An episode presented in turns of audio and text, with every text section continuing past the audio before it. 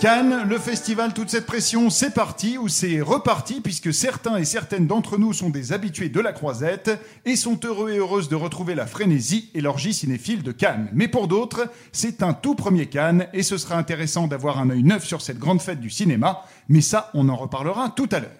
En attendant, le 72e Festival de Cannes est donc lancé et la rédac d'Allociné se mobilise pour vous faire vivre cette quinzaine jusqu'au 25 mai, qui verra le jury d'Alejandro González Inarritu décerner la très convoitée Palme d'Or parmi les 21 films en compétition. 21 films retenus parmi 1845 longs métrages, c'est donc la crème de la crème du cinéma mondial qui nous attend durant ces 12 jours de découverte, de surprises, de déceptions, de chocs, d'émotions, de coups de cœur, de coups de gueule, et nous serons ravis de vous les faire partager. Sans faire trop chiant, je vous rassure là-dessus, le cinéma d'auteur ça peut aussi être cool, et on entend bien vous le prouver. Le premier de ces longs métrages qui ouvre ce Cannes édition 72, c'est The Dead Don't Die, film de zombies signé Jim Jarmusch, ou Jarmusch, chacun dit comme il veut, alors que vaut cette ouverture? Ces zombies font-ils peur? Qui est Jim Jarmusch? Pourquoi les morts ne meurent-ils pas? Voici toutes les réponses à ces questions et plus encore avec Emily Schneider, bonjour. Bonjour. Laetitia Foran, bonjour. Bonjour. Et Maximilien Pierrette, bonjour. Bonjour. Je suis Johan Sardet, vous êtes sur le podcast canois d'Allociné, épisode 1. C'est parti. Qu'est-ce qui a fait ça? Une bête sauvage? C'est épouvantable. Probablement la pire chose que j'ai vue. C'était quoi plusieurs bêtes sauvages? Alors, tu penses à quoi? Je pense à des zombies. Quoi? Bah, tu sais bien, des morts vivants.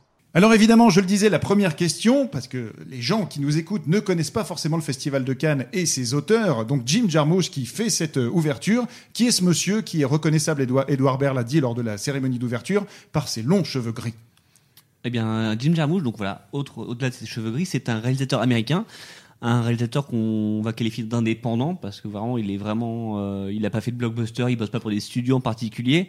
C'est un des cinéastes après je parle en mon nom mais c'est un des cinéastes que je trouve les plus singuliers dans le sens où il a, une vraie patte.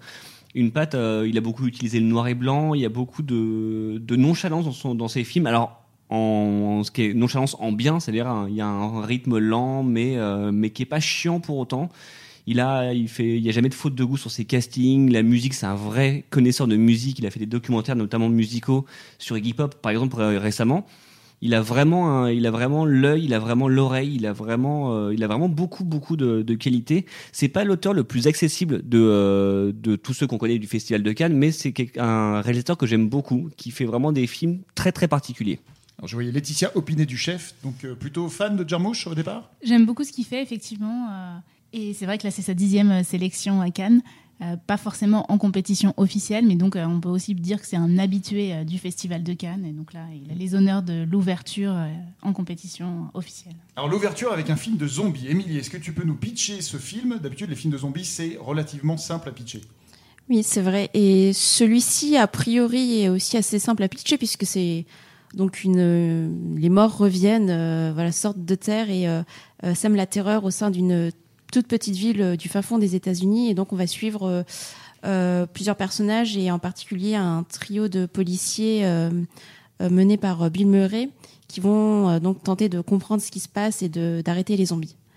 donc ça c'est pour le, le, pitch de base. Évidemment on est chez Jim Jarmusch donc ça mène vers autre chose que je vais pas vous dévoiler pour vous laisser la surprise. Mais voilà il y a des on va dire il y a, y a quelque chose de méta dans le film, mais en même pas tout à fait.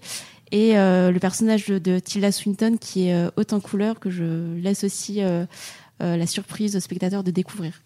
Alors on précise que film méta, ça veut dire que c'est un film qui parle du genre en lui-même. Donc un film de zombies qui parlerait des films de zombies.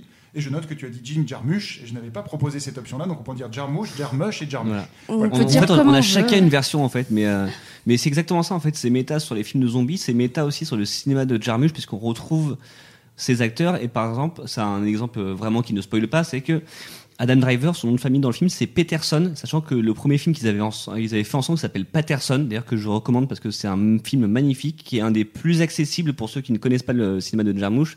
Donc voilà, c'est à ce niveau-là, en fait, il y a plein de petits détails qui parlent aussi bien de l'histoire du cinéma que de l'histoire du film de zombie que du cinéma de Jarmusch, donc il y en a un peu pour tout le monde.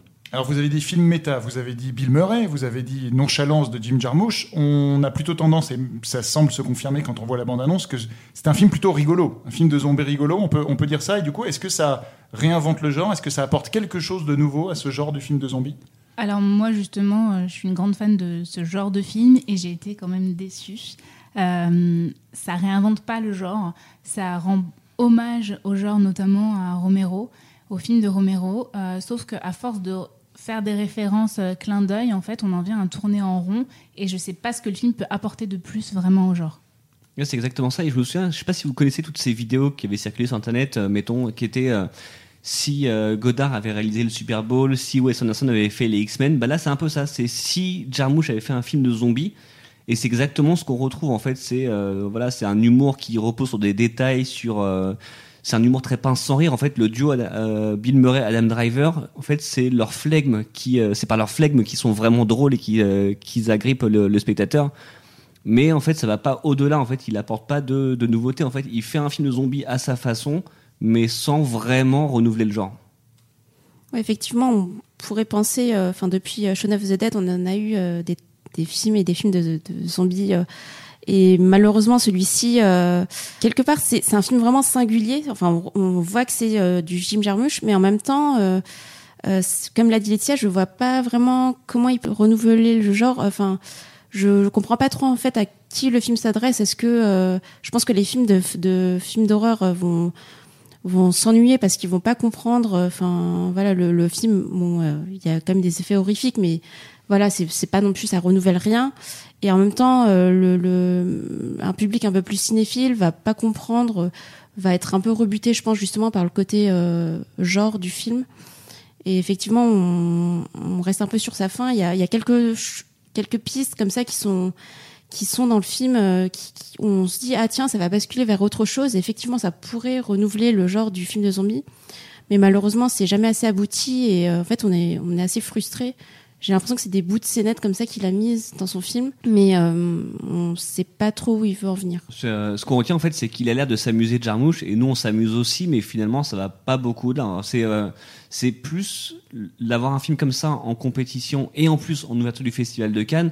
Ça a créé des attentes et on s'est dit il va peut-être renouveler le genre, ce qui est pas le cas en fait. Le film est amusant et vraiment moi j'ai passé un bon moment et euh, je sais bon, Laetitia aussi. Oui, Mais euh, tu te dis, par rapport à son statut de film d'ouverture et de film en compétition à Cannes, comme tu disais, Johan, il a vu 1000 1845 films, euh, euh, Thierry Frémaux et son, et son comité pour sélectionner les films. Tu te dis, pourquoi celui-ci parmi les 21 qui sont en compétition, alors que si ça avait été fait par un autre réalisateur, le même film, peut-être qu'il n'aurait pas été sélectionné?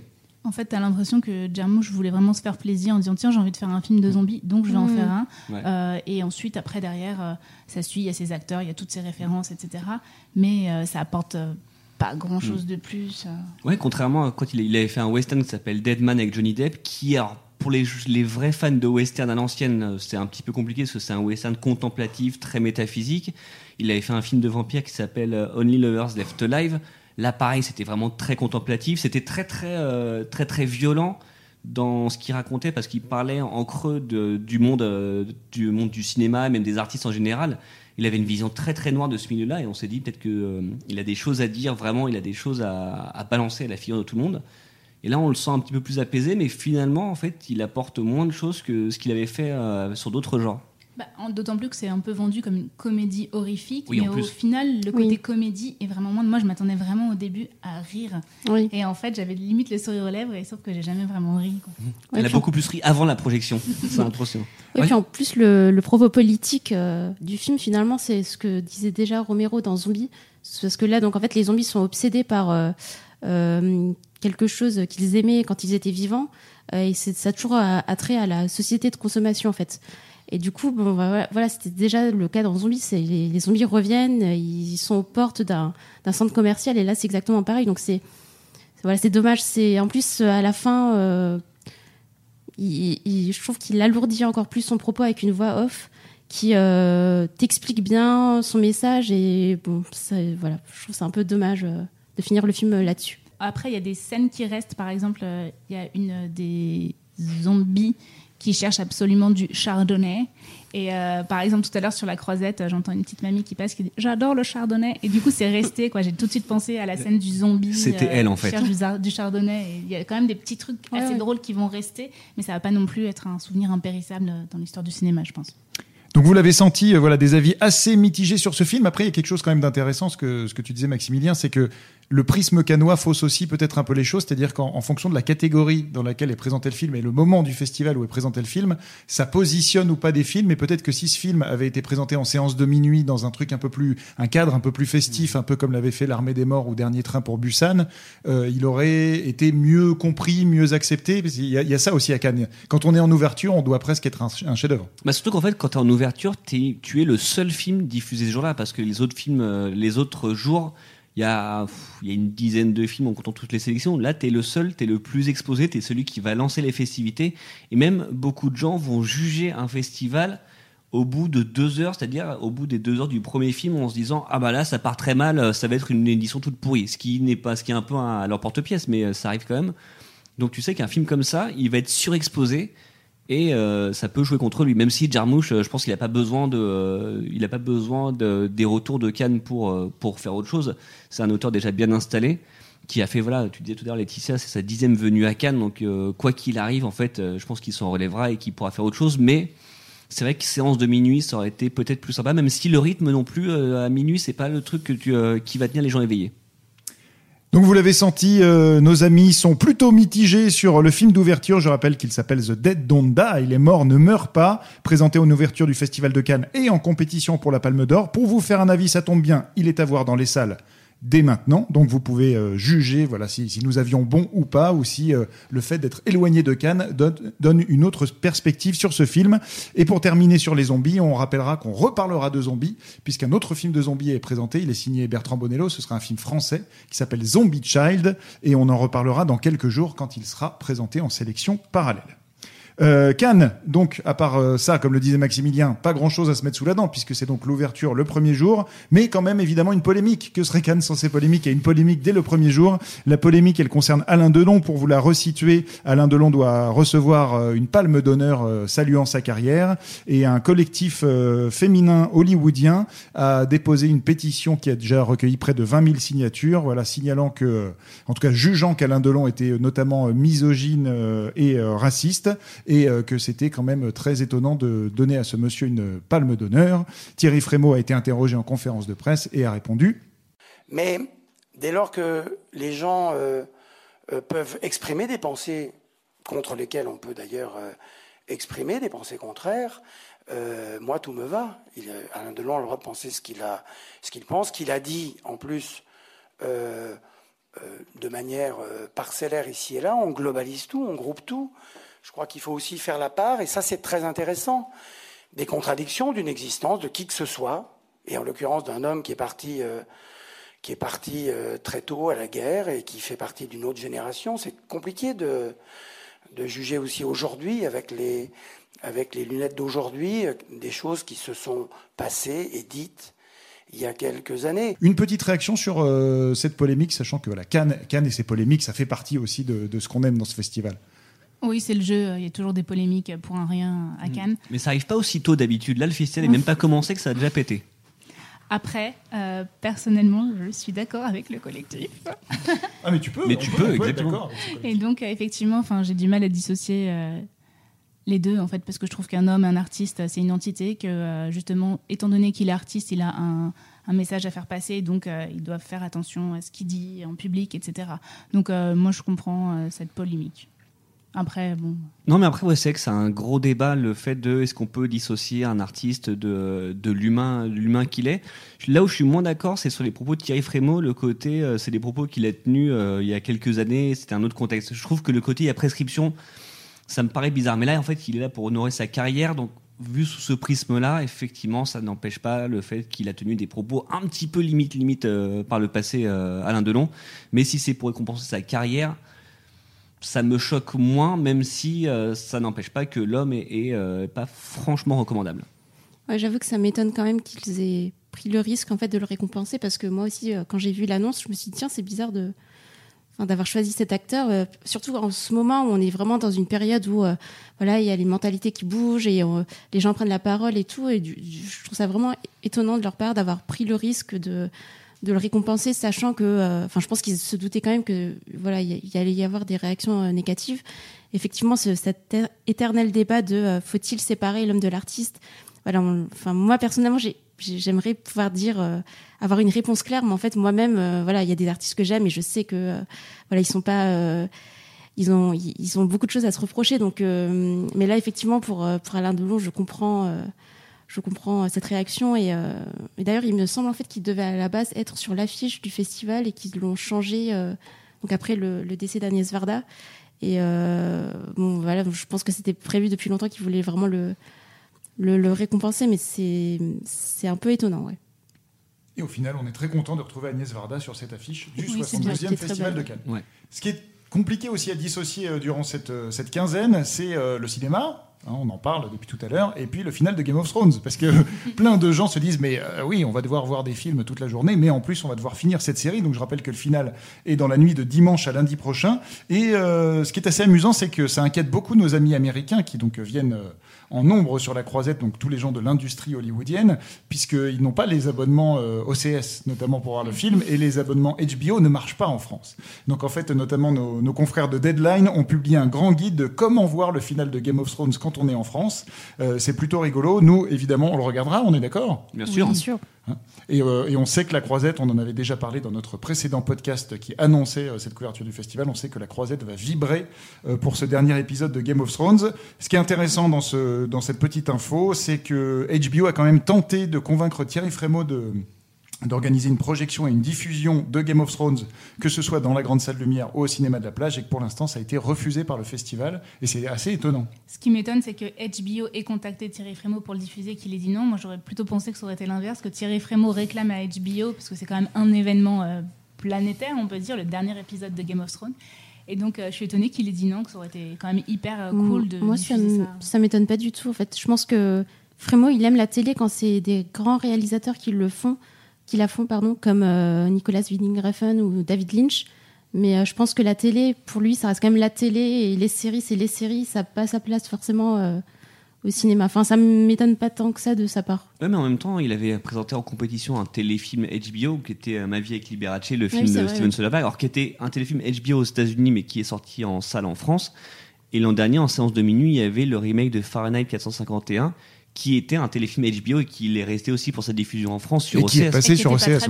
Exactement, oui, en plus qui n'était pas très bien, c'est un, un, autre, euh, un autre débat, mais finalement, tu vois, il y, a des bonnes relations. Autant on sait, ça aurait été euh, une série Netflix, on sait que ça ne serait pas passé du tout.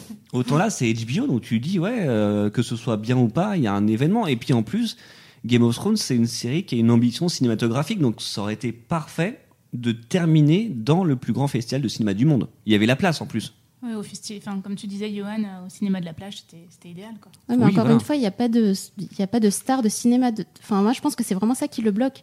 Euh, je pense que lui, il veut des stars de cinéma qui mm. viennent fouler les marches et, euh, même si euh, voilà Kit Harington et, compagnie sont maintenant euh, extrêmement connus mais ça reste des gens qui viennent de la télé. Mm. et je pense que lui ça l'intéresse pas en fait euh. il aurait fallu demander à Xavier Dolan en fait d'insister auprès de Thierry Frémont en lui disant il y a mon acteur quand même qui est dans Game of Thrones dans le final parce que en plus ouais les réalisateurs ce sont les créateurs de la série. Donc ce sont pas des, des réalisateurs réalisateurs stars surtout qu'il y a Rocketman qui est présenté euh, jeudi et Richard Madden joue dans Rocketman. Richard Madden, Game of Thrones, c'était. Oh, et Jessica Chastain euh, live tweet aussi les épisodes de Game of Thrones, donc peut-être que. Mais oui, elle est super pote avec Sophie Turner, donc euh, voilà, maintenant, je pense que la balle est encore entre les mains de Thierry Frémont. Peut-être qu'il peut annoncer par surprise que ça va passer. Sinon, on peut faire payer euh, l'entrée de l'appart aux Américains. C'est ce qu'on se disait. Voilà, si vous êtes américain, producteur et tout ça, et que vous écoutez ce podcast, voilà, on a un que vous avez de l'argent dans notre appartement.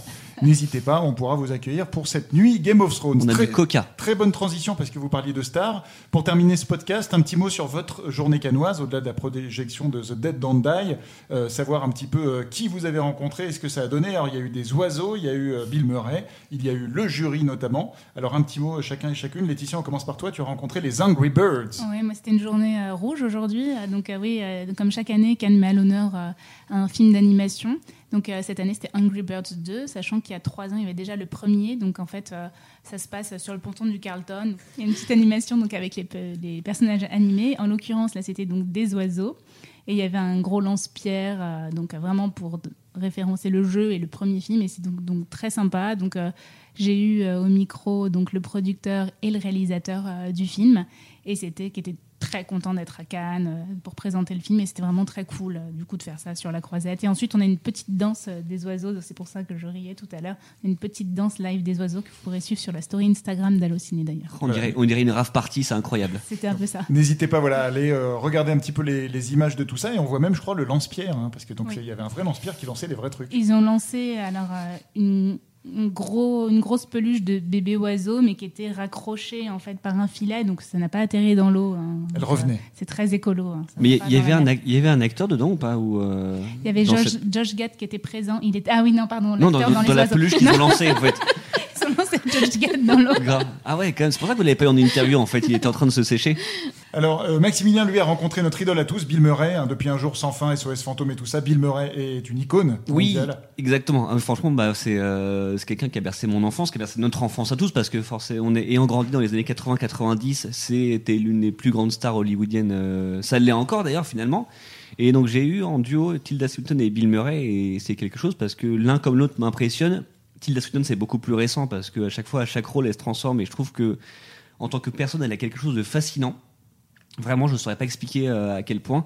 Donc en duo avec Bill Murray, donc j'étais vraiment euh, impressionné sur le moment. Puis après, en fait, euh, ça s'est passé très bien. Et puis euh, j'ai pu faire mon petit instant groupie, j'ai pu faire une photo avec eux deux. Et euh, Tilda Swinton m'a dit, bah, vas-y, va t'asseoir entre nous deux. On te dit, ah ouais, il y a un peu une photo de famille, c'est assez rigolo. Donc non, vraiment, vraiment très content d'avoir profité de l'opportunité de ce film pour euh, les enfin les rencontrer. Parce que pour la petite anecdote, j'avais couvert le tapis rouge de Monuments Men, le film de George Clooney. Avec tout le monde, il y avait, euh, il y avait George Clooney, il y avait Dujardin, il y avait Matt Damon, il y avait Bill Murray, et en fait, qu'on n'a pas eu parce qu'on était en train de faire l'interview de quelqu'un d'autre. Il est passé à la personne suivante et il est jamais revenu.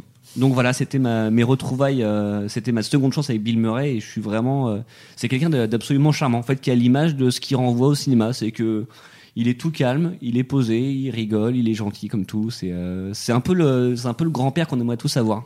Et qui est notamment connu pour ne pas avoir d'agent ni de, publiciste. C'est-à-dire que quand vous voulez tourner avec Bill Murray, vous devez trouver son adresse, lui écrire. Et en et, fait, il oui, n'y a pas d'intermédiaire. En fait, en fait. apparemment, il a, il a Il a une boîte vocale, Oui, exactement. Il a une boîte vocale et il écoute ses messages de temps en temps. Et euh, je sais plus quel rôle il a raté parce qu'il n'a pas écouté ses messages pendant un bon bout de temps et du coup, il n'a pas eu le, le rôle parce que c'était trop tard. C'est pour ça aussi Voilà. qu'on aime Bill Murray. Pour terminer, Émilie, voilà, euh, première fois sur euh, la croisette. Donc, comment tu appréhendes un petit peu tout ça? Tu as en plus assisté à la conférence de presse du jury, notamment, à la pause du tapis rouge sur les marches. Donc, tu as déjà vécu plein de trucs pour cette première journée. Voilà, que- quel souvenir tu garderas de ce- cette première journée canoise? Ben c'est assez impressionnant. Enfin, toute la machine médiatique autour, euh, voilà, ça n'arrête pas. Euh, le tapis rouge, en fait, c'était assez amusant parce que ben du coup, il y avait encore aucune star. C'était vraiment des, enfin des types qui déroulaient un tapis avec euh, plein de gens autour qui s'affairaient. Du coup, c'était assez amusant et ça permet pas mal de prendre du recul dès le début du festival en se disant bon, voilà, voir tous ces gens. S'exciter pour un tapis, euh, voilà, ça permet de, se rendre compte que bon, voilà, on est juste là pour des films et au final, euh, voilà, faut surtout prendre du bon temps, s'amuser, faire des belles rencontres et voilà. Donc euh, ça, c'était assez euh, assez amusant comme première expérience. Et ensuite le la conférence de presse du jury, ben, j'étais pas sûre de pouvoir rentrer parce que donc il y a un système de de badge et de différentes files d'attente selon le badge que l'on a. Et, euh, et donc je suis vraiment passée de justesse. Je crois que le cordon s'est refermé derrière moi et euh, c'était assez amusant aussi, pareil d'être dans la salle de presse parmi tous les journalistes euh, qui viennent des, quatre coins du monde, qui s'affairent comme ça, qui prennent des notes et euh, voir tout le jury. euh. Bon, après c'était assez court, ça euh, 20 25 minutes et puis bon le, jury avait pas grand chose à dire forcément parce que ils viennent d'arriver, ils ont encore vu aucun film donc c'était des, propos assez voilà, assez bateau, on est très content d'être là et tout ça, mais euh, c'était amusant aussi de, de voir ça, de voir les coulisses en fait du festival et euh, je pense que c'est une bonne bonne entrée en matière euh, avant de vraiment plonger dans le bain des interviews et, des tapis rouges. Et jury, on l'a vu, et vous qui nous écoutez, si vous avez vu la, cérémonie d'ouverture, voilà, qui est extrêmement talentueux, évidemment, sinon il serait pas dans le jury, et en même temps pas forcément super fun. C'est pas le jury le plus fun et le plus glamour qui ait connu le Festival de Cannes, mais euh, emmené par euh, Alejandro González Inarritu, notamment réalisateur de The Revenant euh, par- parmi euh, ses derniers films, mais aussi Birdman, évidemment, 21 grammes et plein d'autres, et qu'on a vu extrêmement passionné sur la scène du théâtre Lumière. Donc en tout cas, c'est un très beau président du jury, et on est assez curieux de voir la palme que ça donnera en fin de festival. Ce podcast touche à sa fin. Il est simplement temps de vous donner le programme du lendemain, ce qui nous attend demain. Demain, on vous parlera notamment euh, des Misérables, premier film français de la compétition et qui est un petit peu annoncé comme euh, la haine de 2019. Donc, on est très curieux de découvrir ça. Côté compétition, il y aura aussi Bacurau, j'espère que je le dis avec le bon accent brésilien, qui nous emmènera au cœur du Nord-Est. Ça s'annonce comme un western moderne. Il y aura le Dain de Quentin Dupieux porté par Jean Dujardin en ouverture de la quinzaine des réalisateurs. Et si on arrive à rentrer, normalement, une masterclass du maître de l'horreur John Carpenter, Emily. On croise les doigts. Est au on taquet parce que, tout- voilà. tout- tous mes doigts sont croisés. Oui. Voilà, pour- En- pour- Envoyez des bonnes ondes pour Émilie demain. voilà, apercevoir John Carpenter et assister à une conférence, euh, une conférence du maître, ça peut être pas mal. Euh, pour terminer, voilà, Émilie le, le disait en parlant du tapis rouge, Cannes c'est une vraie bulle, une bulle médiatique, une bulle cinéma. Mais parallèlement, la vraie vie continue. Et on voulait, euh, pour terminer ce podcast, rendre à notre tour hommage aux membres des forces spéciales Cédric de Pierrepont et Alain Bertoncello, Bertoncello pardon, qui ont été tués la semaine dernière au Burkina Faso dans le cadre d'une opération qui a permis la libération de quatre otages, dont deux Français. En leur mémoire, nous allons donc conclure ce podcast par une minute de silence. Merci et à demain, toujours à Cannes.